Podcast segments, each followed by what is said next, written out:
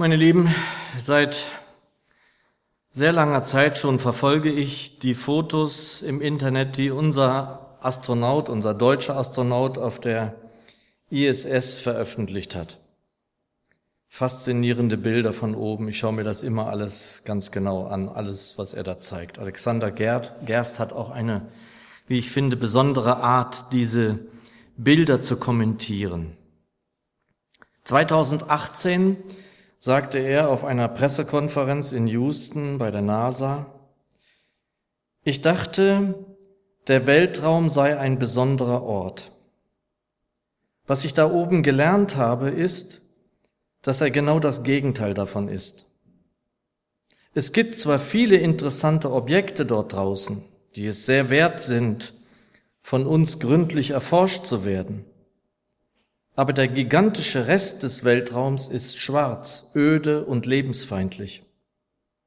Der wirklich, wirklich besondere Ort darin, das ist unser einzigartiger blauer Himmelplanet. Schon als Junge, als die Apollo-Missionen noch unterwegs waren, kann ich mich noch genau erinnern, fand ich das immer ganz besonders, diesen Gedanken, wie die Astronauten uns sehen können. Mein Bruder, drei Jahre älter, der war so fasziniert davon, der hat dann mehrere Bildbände dazu gehabt. Tolle Fotos da drin. Ich kann mich erinnern, dass auf einem Foto auch ein Farbfoto zu sehen war, wie die Erde aufging auf dem Mond. Also so wie wir sozusagen die Sonne aufgehen sehen, so konnte man da die Erde sehen. Faszinierend. Also mich hat das immer interessiert, was das mit den Astronauten so macht. Wenn sie die Welt dort oben aus der Perspektive von oben sehen konnten.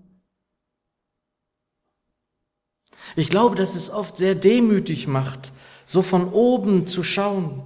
Ich kann mich auch erinnern, die Astronauten damals haben oft solche Worte gesagt. Auch über ihren Glauben, wenn sie das gesehen haben.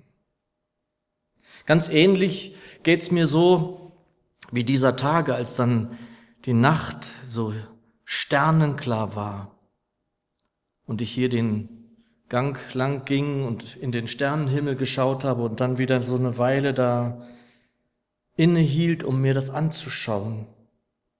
Denn wer immer sozusagen nur den Tagesgeschäften nachgeht, immer nur hier unten alles sich anschaut, dem entgeht das oft. Und wer sich sozusagen nur mal so zwei Minuten gibt und dort in den Sternenhimmel hineinschaut, wie kann der irgendwie nicht auf den Gedanken kommen, dass es doch einen Schöpfer geben muss, der das gemacht hat?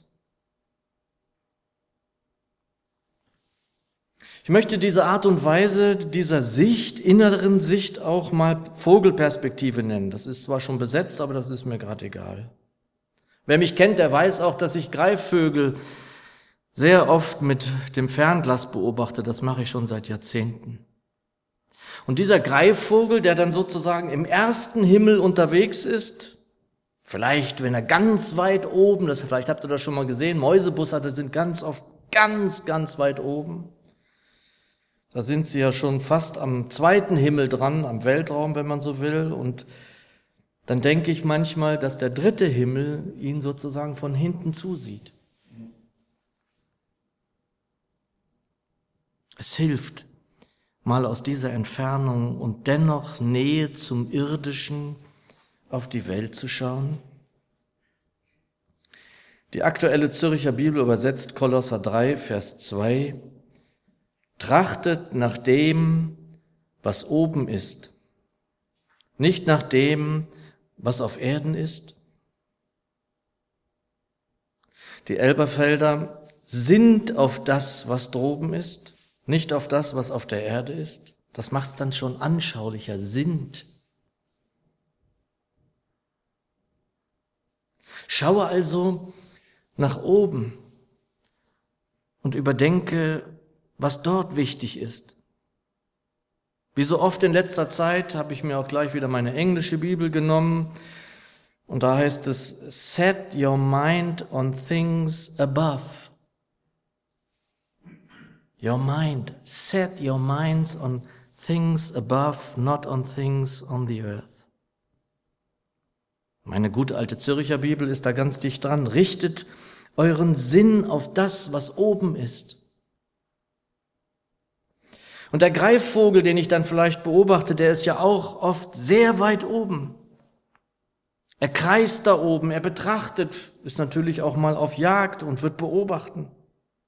Aber er hat Abstand zum Getriebe hier unten, zum Getriebe dieser Welt, wie Walter das oft nennt. Und lasst uns doch mal in diesem Bild bleiben und dabei an uns denken. Dieser Greifvogel, er lässt sich nicht greifen von der Welt, wenn er da oben kreist. Er hat Abstand und ist dennoch dicht dran und hat den Himmel im Rücken. Und wie viel Getriebe haben wir hier oft in und um uns herum? Wie oft wird an uns gezogen, förmlich gezogen, manchmal sogar gezerrt. Der will was, die will was, die Welt etwas. Wir müssen uns nicht selten auch schnell verhalten oder schnell entscheiden. Wir schauen nur unten und werden gedrückt von den Problemen, von den Sorgen mit Familie, Finanzen, Vorsorge, Versorgung und so vielem mehr. Und dann müssen wir bedenken, müssen entscheiden, müssen handeln.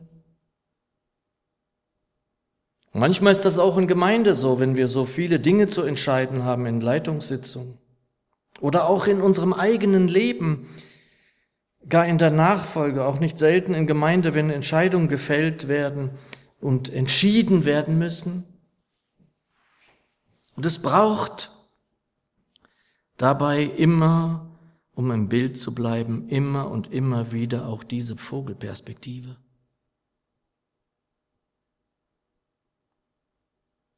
Wenn wir uns doch entschieden haben, dass er Herr ist in unserem Leben, dann muss ich mich zuerst abgleichen mit ihm, dem Herrn und Gott im Leben, dass ich mir mit ihm alleine führen will vor ein paar Tagen habe ich mit den Kindern gesprochen, dass Thomas sagt, mein Herr und mein Gott.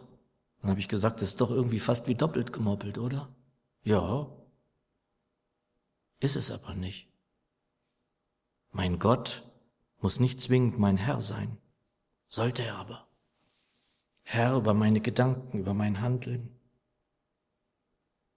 Die neue Genfer richtet eure Gedanken auf das, was im Himmel ist, nicht auf das, was zur irdischen Welt gehört. Richtet eure Gedanken, das ist gut, aber dann sind es nur die Gedanken.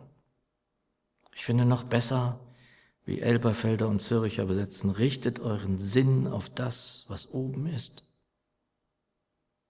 Mal ein Beispiel. Wir können ja zum Beispiel jetzt auch im nächsten Jahr wieder über Evangelisation nachdenken. Und wir wissen, der Aufwand dazu ist groß. Wir haben das ja nun schon ein paar Mal gemacht. Anzeige in der Zeitung. Es müssen Handzettel gedruckt werden. Es müssen Themen gefunden werden. Ein Stand muss bestellt werden. Predigten erarbeitet werden. Es muss hier alles aufgebaut werden und so weiter und so fort. So viel Aufwand und dann vielleicht so wenig Ertrag. Richtet euren Sinn auf das, was oben ist. Und tun wir das dann, zum Beispiel in dieser Sache, dann werden wir ganz schnell erkennen, dass im Himmel ein ganz großes Interesse, ja, ich möchte fast sagen, eine Sehnsucht es gibt, dass Menschen hinzugetan werden Wir können auch zum Beispiel an unsere Erledigungen in der Stadt denken, wenn wir so in die Stadt gehen. Und da ist es ja manchmal auch so, dass wir dann eben hier so ganz geerdet sind im wahrsten Sinne des Wortes. Und dennoch ist es möglich, auch auf diesem Weg in die Stadt zu schauen, ob es da Menschen gibt, für die wir bitten sollten, die wir vielleicht segnen sollten. Oder auch natürlich immer wieder Menschen in unserem Umfeld, an die wir denken, Menschen, die Jesus noch nicht kennen oder nicht mehr kennen. Und so glaube ich auch, dass diese Sicht, diese Sichtweise, diese Perspektive, die uns hier förmlich ans Herz gelegt wird, uns den Tag über irgendwie erhalten bleiben sollte. Und so ein krampfhaftes Mühen jetzt wieder, darum wird nicht viel bringen. Wo wir dann wieder an der Säule ankommen, dass ohne ihn nichts möglich ist. Ohne den Geist, von dem wir gefüllt werden dürfen. Darum sind wir jetzt heute Abend auch hier, um in diesem ganzen Getriebe uns füllen zu lassen von dem Geist des lebendigen Gottes. Mit Hilfe dessen es dann möglich sein kann, dieses Sinnes zu werden, sag ich mal, und nur so. In Epheser 5, gleich zu Anfang, ist es nochmal anders formuliert, wunderbar, wie ich finde. Vers 1, so ahmet nun Gottes Weise nach, als von ihm geliebte Kinder und wandelt in der Liebe ihn nachahmen, so wie wir vielleicht als Kinder den Vater nachgeahmt haben oder die Mutter oder den Bruder oder den Onkel. Nachahmen. Ihm nachahmen als von ihm geliebte Kinder. Geliebte Kinder des allmächtigen Gottes, was sind wir für Gesegnete, oder? Und deshalb, ihr Lieben, dürfen wir uns nun auch sammeln im eigentlichen Sinne. Öffnen wir im Lobpreis die Tore in uns, machen Platz für den, der unseren Sinn auf das richten will, was da in den Himmeln geschieht und damit abfärben darf auf uns. Richtet eure Gedanken auf das, was im Himmel ist. Amen.